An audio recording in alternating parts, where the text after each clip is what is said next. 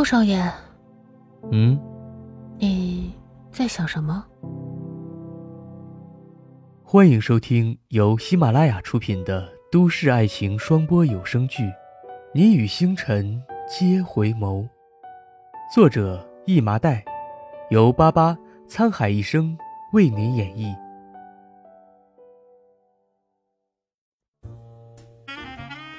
傍晚，穆氏庄园慈善晚宴。整个庄园灯火辉煌，几乎整个哥特市的上层名流都汇聚于此。在场的宾客不论男女，大家都正暗暗地看着角落里那抹黑色娇俏的身影。这个女人大家都认识，乔氏集团的二千金乔思思。只要是上流社会的聚会，她都会无一例外的到场。大家也都见怪不怪了。整座城市的人都知道，乔氏集团濒临破产，急需大量的资金周转。作为乔氏集团掌舵人的乔思思，现在正在寻觅猎物来拯救乔氏。但凡他出场，总会有一个男人着了迷一样的跟着他一起亲昵的离开。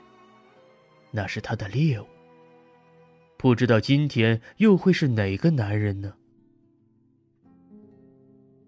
贴身的露背晚礼服勾勒出曼妙的曲线，纯粹的黑衬得她的皮肤异常的白皙细嫩。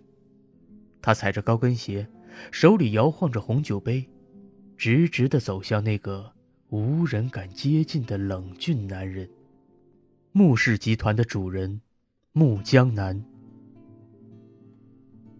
在场的宾客都用异样的眼光盯着乔思思。这个女人连穆江南她都敢勾搭。穆先生，有空喝一杯吗？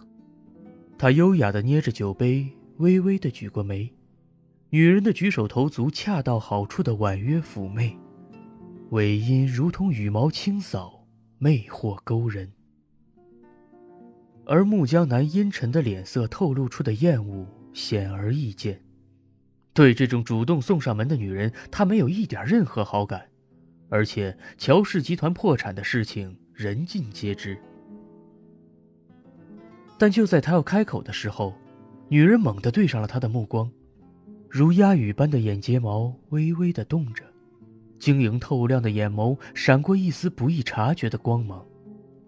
那一刻，四周的景色被羽化住了。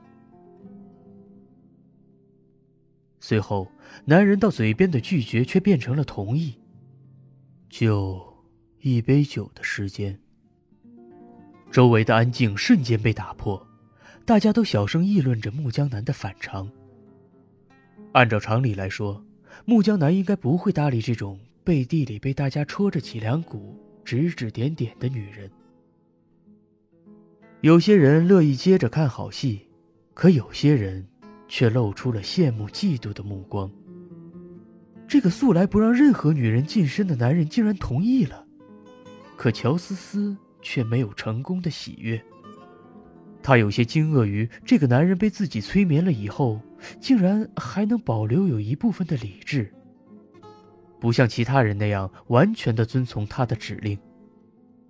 但事已至此，他只剩下这一个办法了。无论如何，他今晚一定要成功。半晌的功夫，等穆江南回过神来的时候，乔思思已经坐在了他的身旁。女人身上淡淡的香气逐渐的靠近，让穆江南不自觉的皱了下眉，周身的气势瞬间沉了下来，如同暴风雨来临的前夕。都说穆总一向一言九鼎。刚刚说一杯酒的时间，现在不会想反悔吧？乔思思故意用言语激他。穆江南抬眼，一瞬间，灯光柔化了女人的侧颜，却挡不住她的妩媚性感、妖艳做作。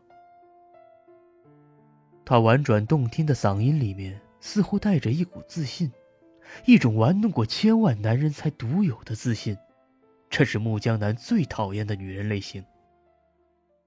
怎么，乔氏集团已经落魄到需要你乔家的二千金出来交际了吗？他低沉的声音在这有些喧闹的音乐之中，像是嘲笑，又像是在讥讽，如同利刃直戳着人心最柔软的地方。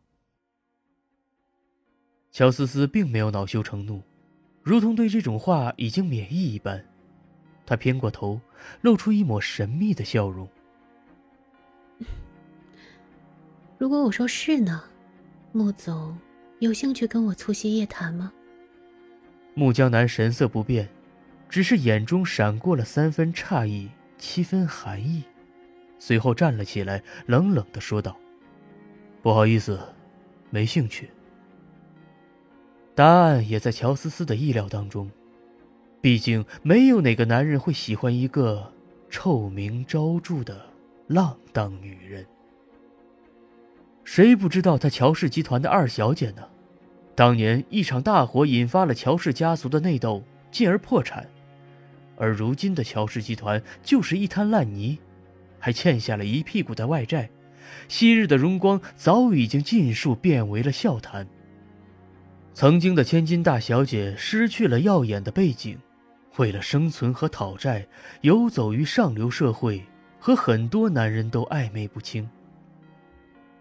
而穆江南肯定知道他的这些过去，也知道他的目的就只有一个：寻找猎物，来注资拯救乔氏集团。亲爱的小耳朵们，本集已播讲完毕，喜欢的话记得关注订阅哦。